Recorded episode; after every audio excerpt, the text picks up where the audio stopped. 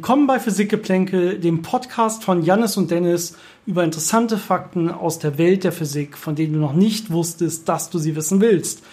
Und wie letzte Woche schon leicht angeteasert, ist unser heutiges Thema Aktion.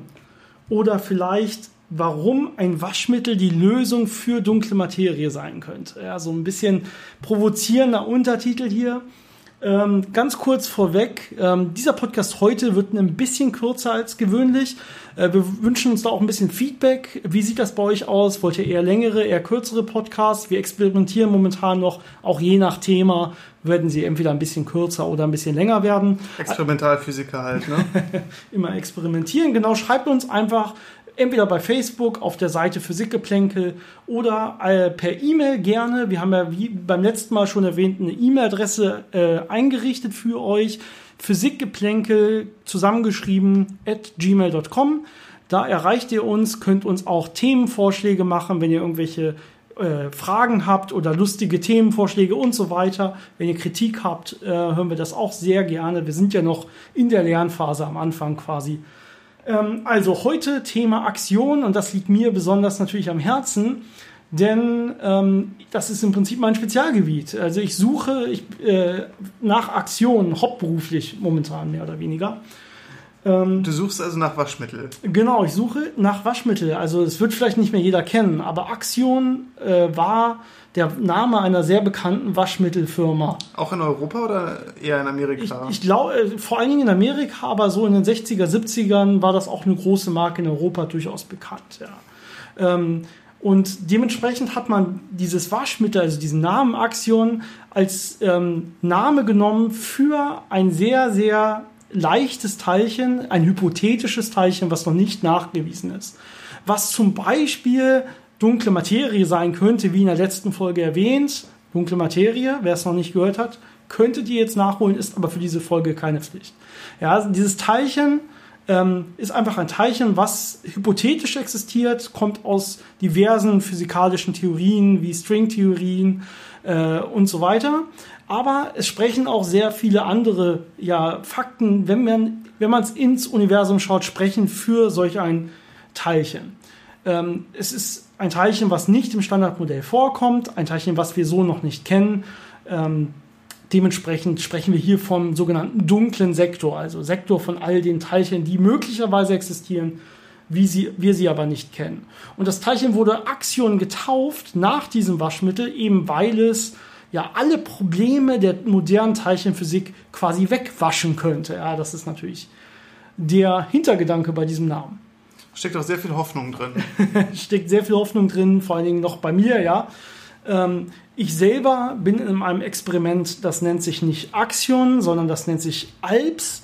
Ähm, hier, wir sind auch auf der Suche nach ALP, das heißt in dem Fall Axion-like Particles, also entweder das dem Axion selber oder Teilchen, die sich ähnlich verhalten, wie sich so ein Axion verhalten würde.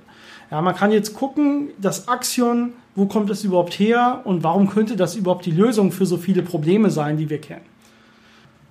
Jannis hat schon einige meiner Vorträge über dieses Thema in der Tat gehört und heute können wir vielleicht so ein bisschen sein Wissen testen wie gut er mir denn zugehört hat bei diesem Thema. Ich fürchte gar nicht gut. Vorträge sind eine gute Zeit, um zu schlafen. Ja, äh, natürlich nicht, wenn es hier um unseren Podcast geht. Wir probieren das natürlich ein bisschen interessanter hoffentlich aufzubereiten. Das kann auch beim Einschlafen helfen. Ja. Aber nicht bei dem Thema Aktionen. Natürlich. genau. Also wir haben jetzt so ein paar ja, Probleme, die wir uns im Prinzip momentan mit den aktuellen Theorien noch nicht erklären können. Eins davon hatten wir im letzten Podcast dunkle Materie, reden wir jetzt nicht weiter drüber. Ein anderes Problem ist zum Beispiel, dass ähm, das Universum für sehr hochenergetische Photonen sehr durchlässig ist. Ja, das heißt, äh, man beobachtet Photonen mit Energien, wo man erwarten würde, dass sie einfach mit äh, durch Wechselwirkung mit äh, ich weiß nicht mehr genau, was das war, äh, absorbiert werden müssten und eigentlich nicht in einer großen Zahl oder überhaupt nicht äh, auf der Erde ankommen könnten. Und trotzdem detektiert man immer wieder solche. Genau, es geht hier vor allen Dingen um Paarbildung. Ähm, also wenn ich jetzt ein, eine Photon, eine elektromagnetische Welle habe mit sehr hoher Energie und die Energieerhaltung erfüllt sein kann, also die Energie von einem Photon ist groß genug zum Beispiel, ist größer als die Ruheenergie von zwei anderen Teilchen, zum Beispiel einem Elektron und seinem Antiteilchen, das heißt ein Positron. Das ist dasselbe wie das Elektron, selbe Masse, selbe Ladung, nur umgekehrte Ladung, also anderes Vorzeichen. Ähm, wenn ich jetzt also einen Photon habe, dessen Energie groß genug ist, dann kann es solche Teilchen auch erzeugen. Ja, also Energieerhaltung muss natürlich erfüllt sein und in Wirklichkeit muss auch noch Impulserhaltung erfüllt sein. Aber letztendlich kann so ein äh, Photon quasi eine Paarerzeugung machen. Positron, Elektron, die können sich dann natürlich auch wieder vernichten und wieder ein Photon erzeugen können aber auch mit anderen Teilchen wechselwirken, bevor sie sich wieder vernichten. Ja. Letztendlich kann man auf jeden Fall das Ganze natürlich dann auch die Erwartung durchrechnen und man würde auf jeden Fall, man kommt zu einer durchschnittlichen freien Weglänge eines Photons äh, aufgrund solcher Effekte von Paarerzeugung, die relativ klein ist äh, wenn die Energie hoch wird, also wenn die Energie ausreicht, um Paarerzeugung zu machen. Wir sind hier im Tera-Elektronenvolt-Bereich von Photonen. Ja, das heißt, wir würden erwarten, wenn wir jetzt in das Universum schauen, dass uns solche Photonen nicht sehr häufig erreichen, weil die einfach vorher solche Prozesse durchlaufen und die uns dann nicht mehr erreichen können. Äh, nichtsdestotrotz, wie Janis schon gesagt hat, die erreichen uns. Ja, also es ist in der Tat so, dass wir davon viel mehr sehen, als aktuelle Theorien sagen. Das heißt, irgendwas scheint zu passieren, ähm, das diese Paarbildung verhindert. Und eine mögliche Idee ist jetzt, äh, dass solche Aktionen entstehen. Das heißt, unser Photon kann jetzt zum Beispiel so ein Axion produzieren, also unser Photon wird zu einem Axion mit äh, einem gewissen Prozess, der sich Primakov-Effekt nennt, vom Herr Primakov natürlich in dem Fall erfunden, also ein klassischer teilchenphysikalischer Prozess, den man auch ausrechnen kann, ja, und man sieht dann, bei welchen Wechselwirkungen, Stärken das Ganze passiert und so weiter. Und diese Teilchen, ähm, diese Aktionen, werden jetzt nicht mehr auf diese Weise interagieren. Also die können jetzt nicht mehr Paarerzeugung machen. Ja, das heißt, diese Aktionen können jetzt frei äh, über ja, Milliarden von Lichtjahren im Prinzip ja, äh, durch das Universum ohne ähm, irgendwie absorbiert zu werden vom Universum im Falle zum Beispiel von Paarerzeugung. Und der Trick ist dann, dass die wahrscheinlich äh, ganz, ganz, ganz, ganz, ganz weit fliegen und dann, wenn sie relativ nah bei uns sind, einige von denen wieder zurückgewandelt werden in Photonen mit den hohen Energien und wir sie deswegen sehen können. Also dass sie quasi so verdeckt, versteckt äh, äh, geflogen sind ohne dann absorbiert zu werden und erst wenn sie wieder hier ankommen, äh, in Photonen umgewandelt werden, die man dann sehen kann. Genau, jetzt könnt ihr euch vielleicht denken, das wäre ja relativ unwahrscheinlich, dass es jetzt genau, wenn wir sie beobachten wollen, wieder ein Photon wird. Also dass quasi dieser äh, umgekehrte Prozess stattfindet. Aus einem Axion wird ein Photon und das können wir jetzt hier wieder messen. Ja? Ähm, die Wahrscheinlichkeit, dass dieses, das passiert, ist in der Tat sehr, sehr klein. Und diese Wahrscheinlichkeit, dass es passiert, hängt im Prinzip an zwei Faktoren. Einmal einfach die, ähm, die Strecke, die es halt, die Zeit, die es quasi hat, also die Strecke, die es sich fortbewegt im Universum. Und jetzt äh, ist aber ein anderer Faktor wichtig, und zwar, dass ein Magnetfeld anwesend ist. Das heißt, rein, dieses rein theoretische Modell kann nur klappen, wenn ein Magnetfeld in der Nähe eines Photons ist. Nur dann kann es sich zu einem Axion umwandeln und der umgekehrte Prozess, ein Axion kann auch nur ein Photon werden, wenn ein Magnetfeld da ist. Und dieser Prozess, diese Wahrscheinlichkeit ist sehr klein, aber sie ist jetzt linear abhängig von Magnetfeld und von der Interaktionslänge, also in dem Fall Axion mit Magnetfeld oder äh, Photon mit Magnetfeld. Ja, man darf natürlich auch nicht vergessen, äh, wenn man sagt, die Wahrscheinlichkeit für einen Prozess ist sehr klein, das stimmt. Aber wenn jetzt nur genug Teilchen hierher kommen, äh, dann reicht schon eine kleine Wahrscheinlichkeit aus, um einige Ereignisse zu sehen. Genau, und jetzt ist in Wirklichkeit dieser Faktor B mal L, ja, es ist ja proportional zum Magnetfeld, typischerweise mit B abgekürzt, und zur Länge, zur Interaktionslänge, zur ja, Wechselwirkungslänge mit dem Magnetfeld L. Dieser Faktor ist wichtig und jetzt kann man natürlich entweder ein sehr starkes Magnetfeld haben oder man hat zum Beispiel eine sehr starke Länge.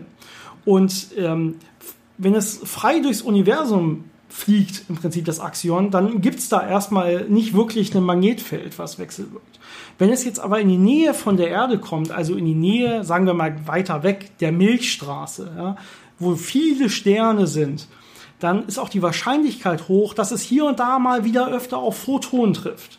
Und Photonen sind ja elektromagnetische Strahlung, also die haben ein Magnetfeld. Das heißt, es kann jetzt Wechselwirkungen mit, den, mit Photonen in der Nähe zum Beispiel unserer Sonne oder mit Sonnen in, aus der Milchstraße. Das heißt, die Wahrscheinlichkeit, dass es quasi irgendwann, wenn es irgendwann auf so eine Galaxie, auf eine Galaxie trifft, dass es dann wechsel, äh, wechselwirkt und wieder zu einem Photon wird, ist viel höher, als wenn es einfach nur durch den freien Raum schießt. Und der freie Raum ist so leer, dass es halt sehr, sehr selten auf wirklich eine Galaxie trifft. Im Prinzip ist das Universum leer das ist, selbst Galaxien sind extrem leer. Also es gibt ja Simulationen, wenn dann unsere Galaxie irgendwann mal mit der äh, Andromeda-Galaxie zusammenstoßen wird, denkt man sich, oh, das ist nicht gut, wenn da zwei Galaxien aufeinandertreffen. Aber für die ganzen einzelnen Sonnen wird das völlig äh, bedeutungslos sein, weil die niemals in die Nähe von einer anderen Sonne kommen, äh, weil es einfach wirklich so dünn ist und so leer ist. Also das Genau, also wenn man sich jetzt diese Wahrscheinlichkeiten ausrechnet und die möglichen ja, Interaktionsstärken oder die Übergangswahrscheinlichkeiten von Axion zu, zu Photon und von Photon zu Axion, äh, dann kommt man in der Tat relativ genau nachher auf diese Zahlen, die wir sehen. Also wir können nachher quasi dadurch erklären, warum wir so viele Photonen sehen in dem hohen Energiebereich, ähm, die wir eigentlich nicht sehen sollten. Natürlich nur, falls das Axion existiert. Das ist natürlich quasi nur ein Indiz, so in die Richtung, da könnte dieses Teilchen sein, was genau diesen Effekt hat, was genauso reagiert, wie es die Stringtheorie und auch andere Theorien quasi auch vorhersagen würden. Ja. Äh, da kann es dann auch direkt ein paar theoretische Probleme lösen, die wir jetzt hier, glaube ich, nicht weiter ansprechen sollen. Das sind Symmetrieprobleme innerhalb von mathematischen Gleichungen der, des Standardmodells. Ja, ähm, das Schöne bei diesem Teilchen ist natürlich, dass es äh, durch seine Eigenschaften einem auch schon den Weg zeigt, wie man es denn möglicherweise nachweisen könnte. Ähm, die Idee war ja Wechselwirkungslänge in einem Magnetfeld von Licht. Das heißt, äh, was wir brauchen, ist einfach Licht, ein starkes Magnetfeld, äh, das über eine sehr lange Strecke mit dem Licht wechselwirken kann. Und dann kann man möglicherweise ein Axion beobachten oder äh, beobachten, dass ein Axion erzeugt werden, worden sein musste und äh, das dann damit nachweisen. Genau, also was wir bauen, ist im Prinzip so eine Art, hoffen wir zumindest, dunkle Materie-Generator. Ja? Also wir, wir haben ein riesiges, starkes Magnetfeld und wir haben eine extrem lange Strecke. In dem Fall gehen wir in die großen Beschleunigerröhren des DESI in Hamburg, ein großer leerstehender Tunnel im Prinzip, wo früher ein der Hera Nord Tunnel war, also ein großer Hera vom großen Hera Beschleuniger. Und da gehen wir jetzt rein, wir benutzen deren Magnete und wir probieren jetzt dieses Axion zu erzeugen. Und jetzt probieren wir direkt noch das andere auch zu machen. Also wenn wir jetzt so ein Axion haben, könnten wir es nicht messen. Das heißt, was wir jetzt machen ist, wir sagen, ähm, wir stellen eine Wand dahin, das heißt, wir lassen keine Photonen durch, sondern nur Aktionen können diese Wand passieren. Ja, weil die nicht wechselwirken würden mit normalen Wänden und mit normaler Materie. Und hinter dieser Wand, die jetzt komplett abgeschirmt ist von allen Photonen, also lichtdicht, ja, da probieren, haben wir jetzt wieder ein Magnetfeld und probieren jetzt diese Aktion zurückzuwandeln in Photonen. Das heißt, da könnten wir jetzt eventuell Photonen messen, die da eigentlich gar nicht hingehören, weil ja alles vorher bewiesenermaßen natürlich dann lichtdicht wäre. Ja, so können wir hoffentlich Aktionen erzeugen und dann sogar direkt nachweisen. Ja.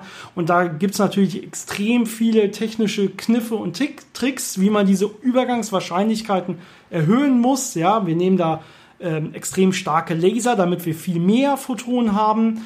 Äh, das heißt, das passiert einfach öfter. Das erhöht natürlich die Übergangswahrscheinlichkeit. Und dann nutzen wir andere äh, Techniken aus, mit denen wir einfach noch mehr Photonen dann resonant auf der einen und der anderen Seite erzeugen können der Wand äh, und das Ganze dann quasi als Messung nachher äh, sehen. Und das größte Problem, soweit ich das verstanden habe, war einfach mit den Aktionen so gut zu zielen, dass man am Ende da, wo die Photonen detektiert werden sollen, auch was detektieren kann. Genau. Also, dass also man nicht daneben schießt. Genau, es ist einmal dieses Zielen, was extrem gut ja, beherrscht werden muss.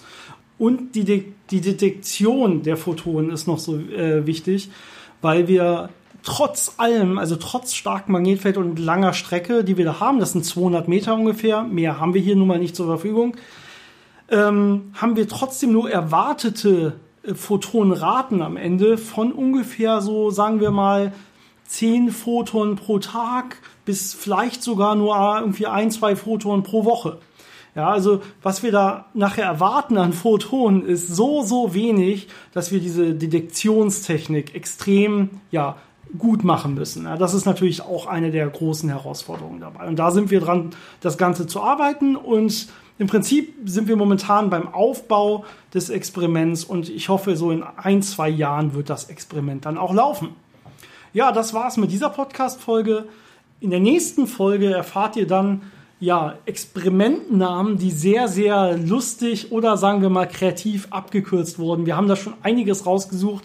Die Idee kam uns ja beim letzten Podcast. Wir haben darüber schon, ja, berichtet und das wird auf jeden Fall wieder, ich denke, eine relativ knappe, kurze Folge, die ihr das nächste Mal erwarten könnt. Schreibt uns, wie ihr diese Folge fandet. Schreibt uns bitte ja, Ideen für weitere Folgen und ja, hoffentlich ja, hilfreiche Kritik. Wir sind da sehr offen. Ja, vielen Dank und wieder mal eine schöne Woche von meiner Seite. Ja, bis zum nächsten Mal.